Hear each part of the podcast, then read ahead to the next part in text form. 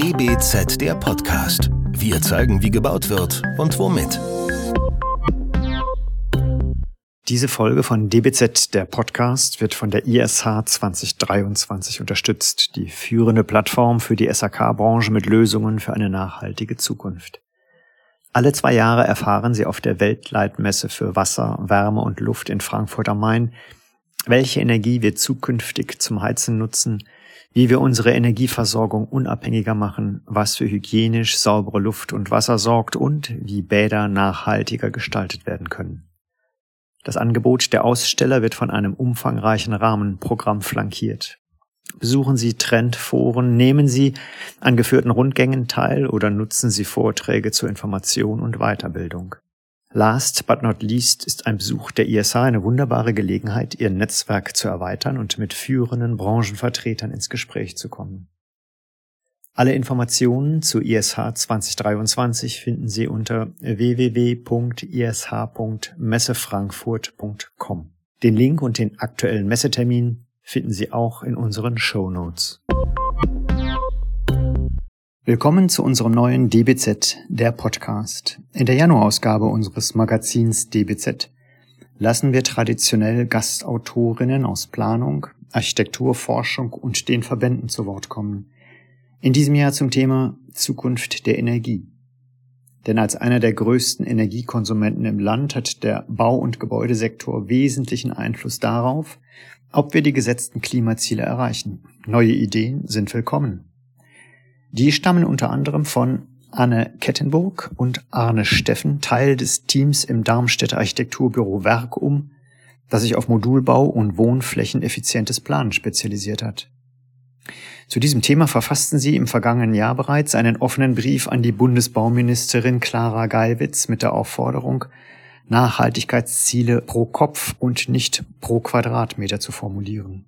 In unserem Januarheft schreiben Sie nun darüber, wie flächeneffizientes Planen Quadratmeter freisetzt und somit helfen kann, notwendige Energieeinsparziele zu erreichen. Wir sind gespannt, mehr darüber zu erfahren.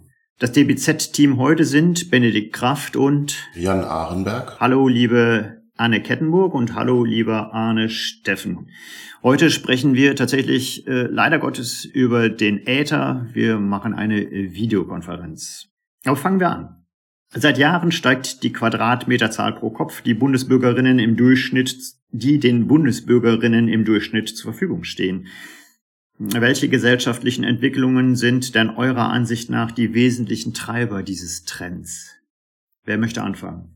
Also die Wohnfläche pro Kopf ist enorm gestiegen und zwar genau genommen von 38,1 Quadratmeter 1995 auf 47,7 Quadratmeter 2022. Und es gibt auch eine Prognose für 2030 und zwar von 52 Quadratmetern pro Kopf. Ähm, um sich das ein bisschen zu verdeutlichen, gibt es einen ganz, gutes, äh, ganz guten Vergleich dazu. Also die Einwohnerzahl in Deutschland ist zwischen 1995 und 2015 ähm, eigentlich gleich geblieben, nicht angestiegen. Und trotzdem wurden in dieser Zeit äh, ungefähr 6 Millionen Wohnungen neu gebaut. Das ist die gleiche Größe wie der gesamte Wohnungsbestand der Niederlande. Und trotzdem gibt es immer noch eine Wohnungsknappheit. Ja, und die gesellschaftlichen Gründe, da gibt es sehr viele dafür. Ähm, aber ein großer Punkt ist, dass der Bedarf nicht mehr zur Realität passt.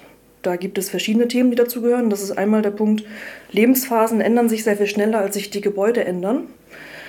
Ähm, in Deutschland zum Beispiel wird sehr viel weniger im Schnitt umgezogen als in anderen Ländern, jetzt zum Beispiel im Vergleich zur USA nur halb so oft.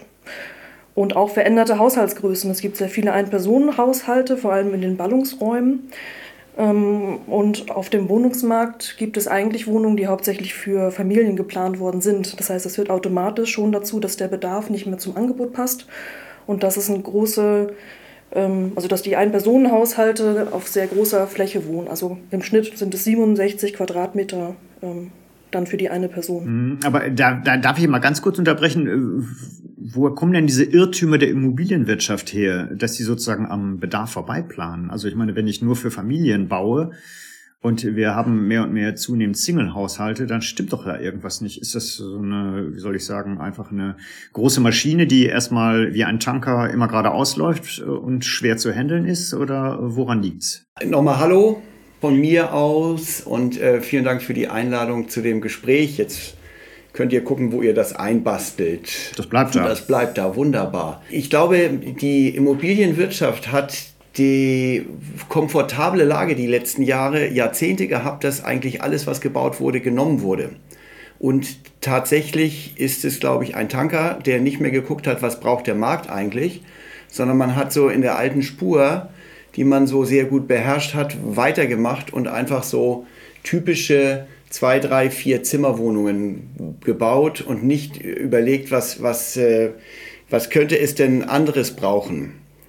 Ähm, und äh, wir erleben das immer noch. Also wir werden zu Wettbewerben eingeladen und es geht um Wohnungsbau und die Wohnungsschlüssel sind immer noch die gleichen wie vor 20 Jahren.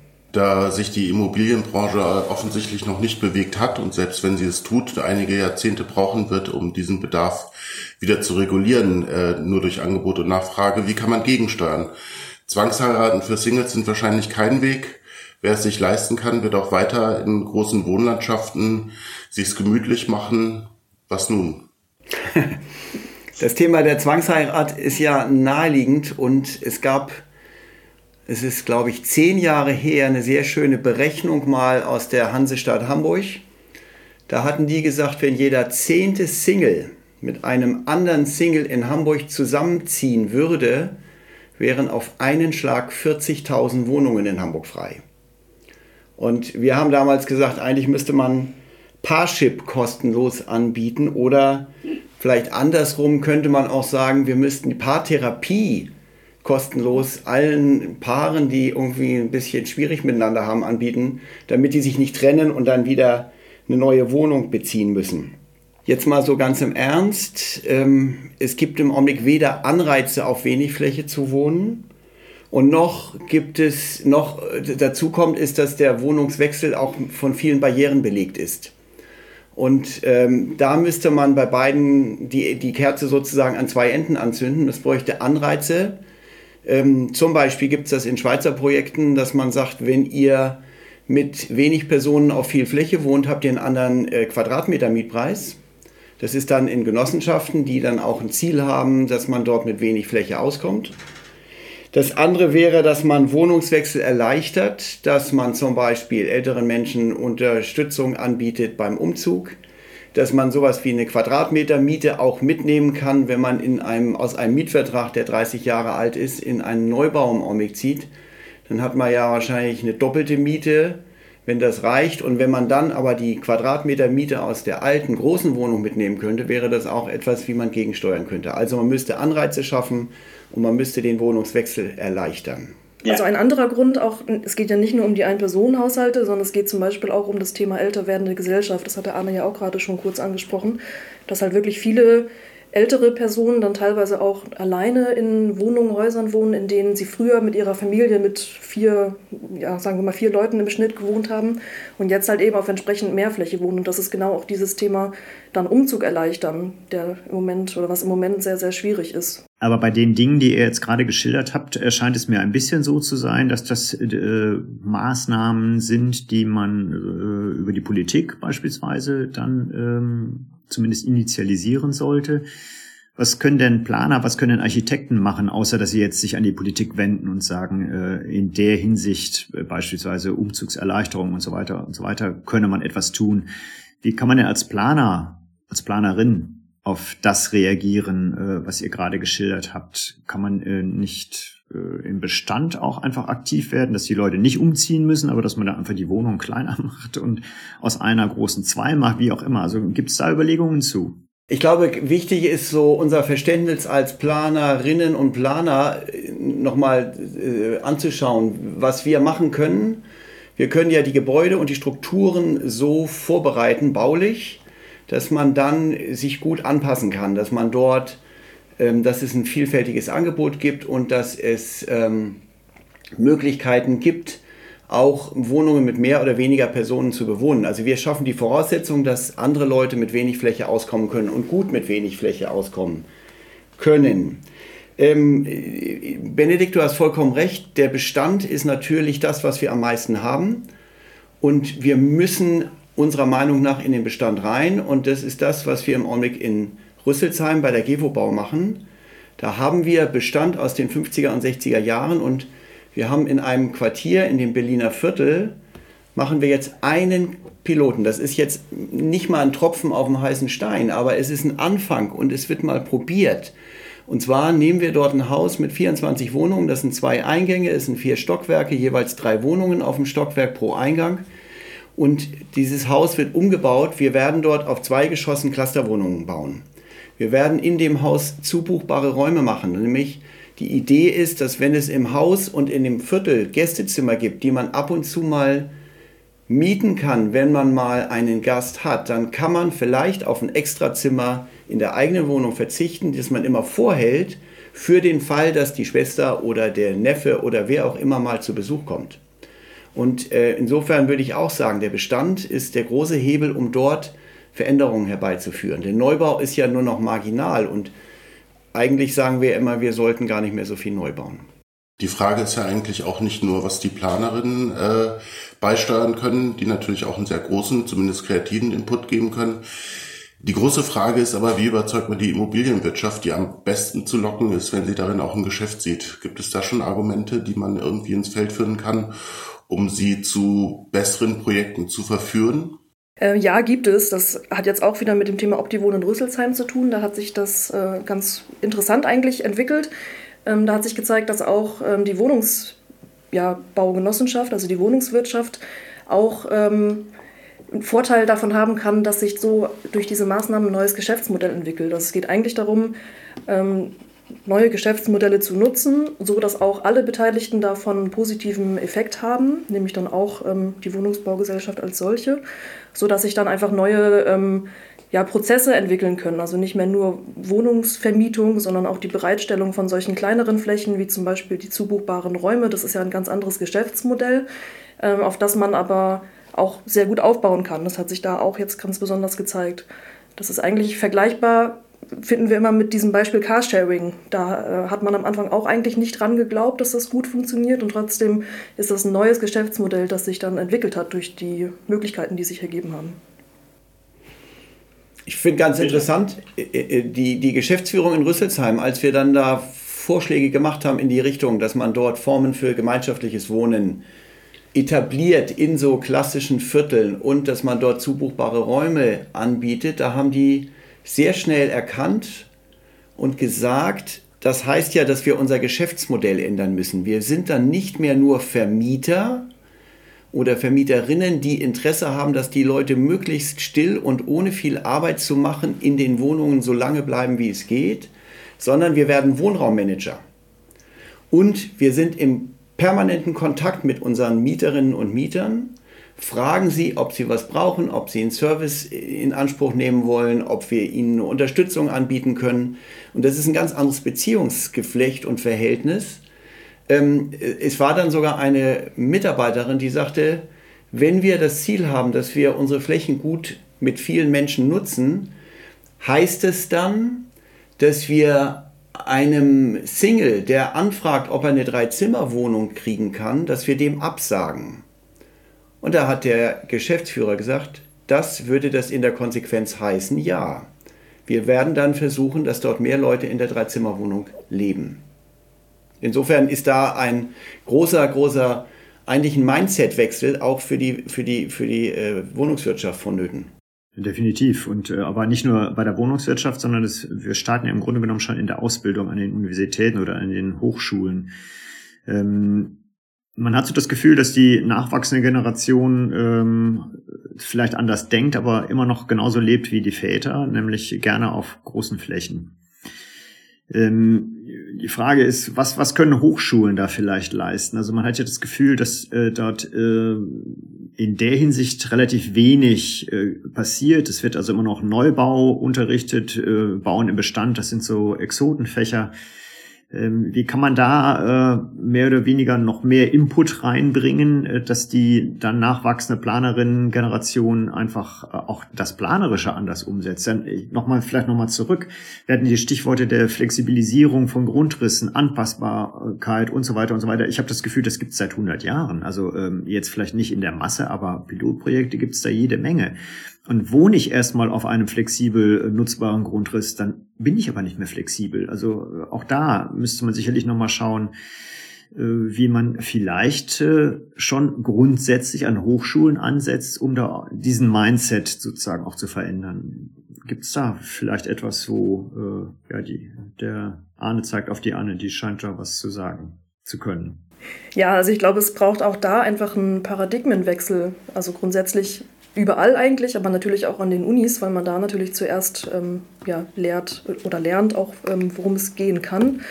Und dass es einfach nicht nur darum geht, neue, glänzende, tolle Gebäude zu bauen, sondern wirklich auch mit dem Bestand umzugehen und dass es oft auch Lösungen sein können, die nicht unbedingt glänzend und neu sind, sondern vielleicht auch wirklich mit dem Bestand arbeiten, nicht sehr auffällig sind und vielleicht auch ähm, kleine, wenige Maßnahmen, die aber eben viel bringen. Und ich glaube auch, dass es da an, der Uni, also an den Unis noch ein bisschen Bedarf gibt, das vielleicht ähm, ja, neu zu denken, aber dass einige da sicher schon auf dem Weg äh, sind, das auch irgendwie umzudenken. Und ähm, der Rest danach zieht, das ist sicher auch was, was ein bisschen Zeit braucht. Aber also wir merken auch hier im Büro, die Studierenden, die, die zu uns kommen, dass ähm, ja, da einfach der, der Bedarf an, an solchen Themen, an so nachhaltigen Lösungen einfach sehr hoch ist und dass dort sich viele auch einfach schon ja selbst ähm, in, in diese Richtung ausbilden, auch wenn es vielleicht an den Unis noch nicht ganz so passiert. Ähm, ich würde gerne eben ergänzen, ich habe am Montag mit Anja Bierwirth zusammen einen Vortrag an der TU München bei Professor Werner Lang gehalten und ich fand es so interessant, Anja Bierwirth, Wuppertal-Institut, hatte dann die Studierenden so begrüßt und hat sie erstmal beglückwünscht, dass sie an einem der wenigen Lehrstühle in Deutschland studieren dürfen, die sich mit solchen Themen wie Suffizienz beschäftigen. Mhm. Und da hat Wuppertal einen sehr guten Überblick über die Lehrlandschaft in Deutschland. Es sind ganz, ganz, ganz wenige. Und ihr habt vollkommen recht, es muss vielmehr auch in die Universitäten rein. Es gibt viele äh, Lehrstühle, die sind immer noch ganz erstaunt und für die ist das noch fast ein Fremdwort.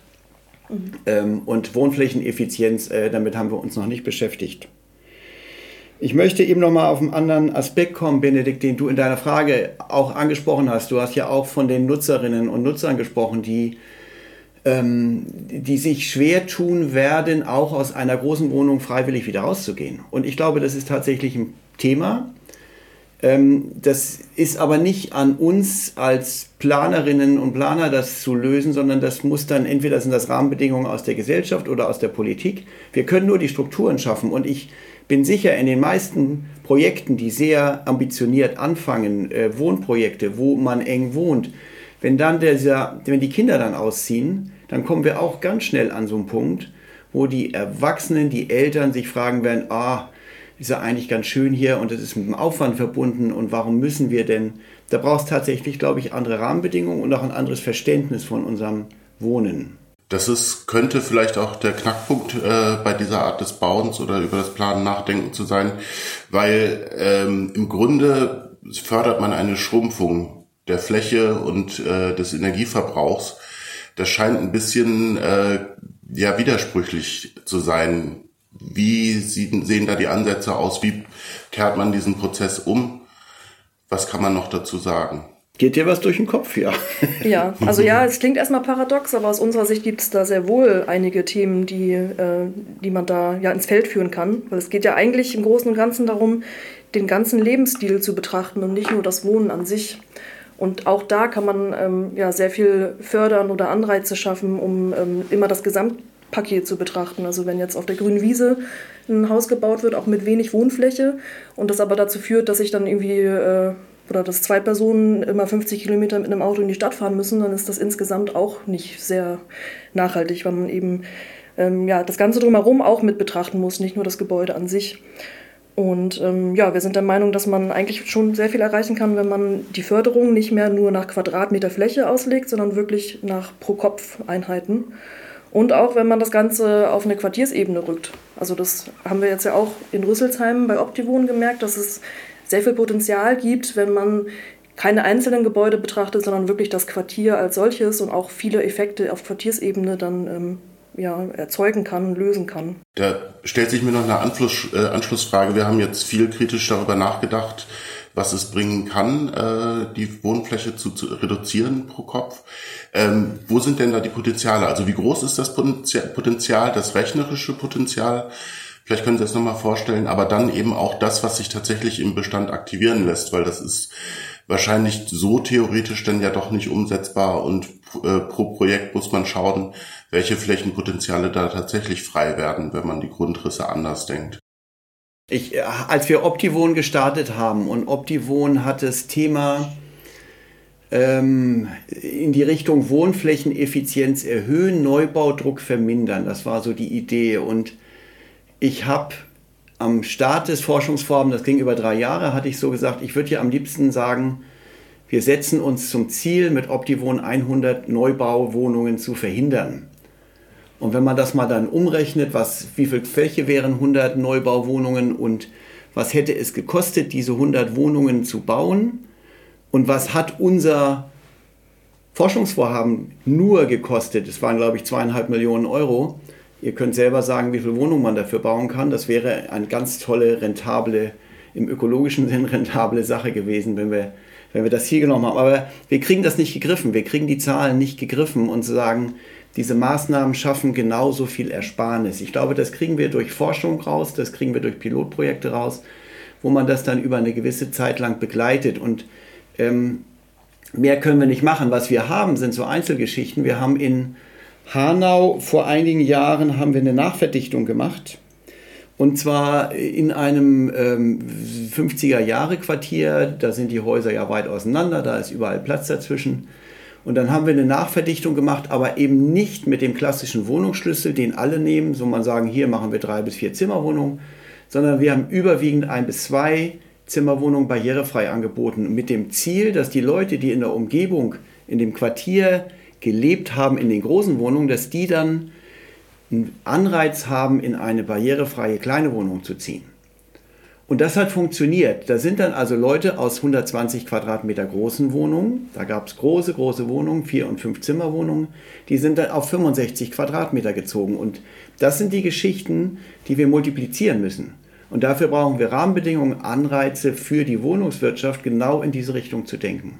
Ich würde nochmal, bevor ich äh, zu der Schlussfrage komme, äh, ein Stichwort äh, tatsächlich, äh, was mir so ein bisschen im Kopf hängen geblieben ist, was die Anne gerade äh, in den Raum gesprochen hatte, nämlich weniger Glanz. Äh, sozusagen vor meine letzte Frage oder vor unsere letzte Frage stellen. Ähm, ist es denn wirklich so, dass das Planen und Bauen im Bestand Projekte bringt, die weniger Glanz haben? Also ich würde jetzt mal aus meiner doch mittlerweile fast 30-jährigen Redakteurs Zeit sagen, ich habe viele glänzende äh, Projekte gesehen, Bauen im Bestand, ähm, wunderbare Ergebnisse, die definitiv es mit Neubauten aushalten oder aufnehmen können und es auch vergleichbar machen. Ähm, weniger Glanz heißt immer so ein bisschen auch weniger. Ähm, wir reden jetzt ja die ganze Zeit auch über Flächen, äh, die zu viel sind, die weniger werden müssen aus den nachvollziehbaren Gründen. Aber was machen wir denn mit dem weniger? Und äh, wie bekommt man von Planerinnenseite aus es hin, dass das weniger mehr wird? Und vor allem, wie erklären wir das denjenigen, welchen, ähm, die das Wachsen jedweder Art als Grundvoraussetzung zum ökonomischen Überleben betrachten? Eine lange, schwierige Frage. Ihr seid gut vorbereitet, hoffe ich. du, du sprichst unser Herzensthema an. Insofern können wir da noch viel, viel länger reden. Und ähm, also erstmal möchte ich zu, diesem, zu dieser Verknüpfung weniger und mehr nochmal was sagen. Also das ist ja etwas, jedem, dem man erzählt, was wir machen und dass da auch etwas mit weniger Wohnfläche und mit einer Reduktion und sowas, so wie man dieses Thema anspricht, sagen immer, ah ja, ihr macht weniger ist mehr. Und ähm, ich finde, das ist erstmal etwas Schwieriges, da verknüpft man Dinge, die man gar nicht verknüpfen kann. Weniger Wohnfläche ist weniger Wohnfläche. Das, da braucht man gar nicht drum herum zu reden. Man kann dann sagen, wenn wir Klimaschutzziele, ein 1,5 Grad ernst nehmen, dann kommen wir nicht um das Thema Wohnfläche herum. Das Umweltbundesamt hat 2019 eine große Studie veröffentlicht, die Rescue-Studie, und da wird ganz klar vorgerechnet, wir müssen von unseren fast 48 Quadratmeter auf 41 Quadratmeter runter. Ähm, um das 1,5 Grad Ziel zu halten. Das heißt, wenn wir das Thema, Thema Klimaschutz ernst nehmen und wenn wir anerkennen, dass wir auf einem begrenzten Planeten leben, dann finde ich, dann braucht man gar nicht so tun, als ob weniger Wohnfläche nachher ein Mehr an Wohnfläche ist. Was wir vielleicht mehr haben oder hoffentlich mehr haben, ist mehr heile Natur, mehr gesunde Luft, mehr, mehr, mehr an anderen Ebenen und Stellen, aber nicht das Thema, das ist dann mehr. Und ich finde auch, es ist völlig okay, dass man sagt, äh, wir leben über, äh, unser, über dem, was wir dürfen. Ich komme mal an, an, an Greta Thunberg, die hat in ihrem letzten Buch geschrieben, 80 Prozent der Menschheit lebt innerhalb ihrer planetaren Grenzen. Und ich weiß, ich lebe nicht innerhalb meiner planetaren Grenzen. 80 Prozent der Menschheit macht's. Und warum müssen wir immer mit diesem Anspruch da sein? Dieses Wohnflächenniveau dürfen wir halten. Ich kann aus Nutzersicht sagen, ich habe solche Zuschaltwohnungen oder Gästewohnungen nutze ich immer, wenn ich nach Hamburg fahre zu meinen Freunden. Das funktioniert sehr gut, wird sehr gut angenommen und führt dazu, dass man eigentlich wieder mehr in Kontakt steht. Super Sache. Das nennt sich City Nord, ist das, glaube ich. Das ist so ein äh, auf einem alten Kleingartengelände, was aber auch ein äh, Betriebsgelände war, irgendwie der Deutschen Bahn noch, gibt es einen Kleingarten in der Nähe und gibt es halt diese Wohngemeinde, äh, dieses diese Wohngenossenschaft hätte ich jetzt fast gesagt, Baugruppe ist es, eine Baugruppe ist es, die ist ja vor zwei, drei Jahren fertig geworden ist. Sehr schön. Genau sowas brauchen wir. Wir brauchen gute Geschichten. Mhm. Wir brauchen gute Geschichten und ähm, ich will ganz kurz und jetzt springen wir auch natürlich die 23 Minuten oder was. Ganz kurz. Wir versuchen im Augenblick auch eine Initiative zu starten und zwar mit einem Forschungsinstitut, mit dem IFO-Institut, wo wir Anregungen geben wollen, wo wir Bilder und Geschichten erzeugen wollen, und zwar in den Einfamilienhausgebieten. Wo wir die Leute ansprechen wollen, wo die Kinder aus dem Haus sind und wo wir denen nur beispielhaft, wir wollen niemanden drängen, aber wo wir mit der Forschung zusammen und der Öffentlichkeit zusammen Geschichten erzählen wollen, wie könnte man dieses Einfamilienhaus umbauen. Und ähm, das ist auch sowas, wo wir, glaube ich, wir müssen Vorbilder schaffen. Die Leute müssen das erfahren. Es müssen Bilder dazu in die Köpfe, was alles geht. Und das ist auch wieder dieses Thema Kommunikation. Äh, glänzende Beispiele hast du ja vorhin nochmal gesagt. Das ist natürlich ein symbolisches Beispiel, aber es geht wirklich darum, einfach zu zeigen, was kann es denn sein und wie kann es denn aussehen, um sich das einfach wirklich vorstellen zu können.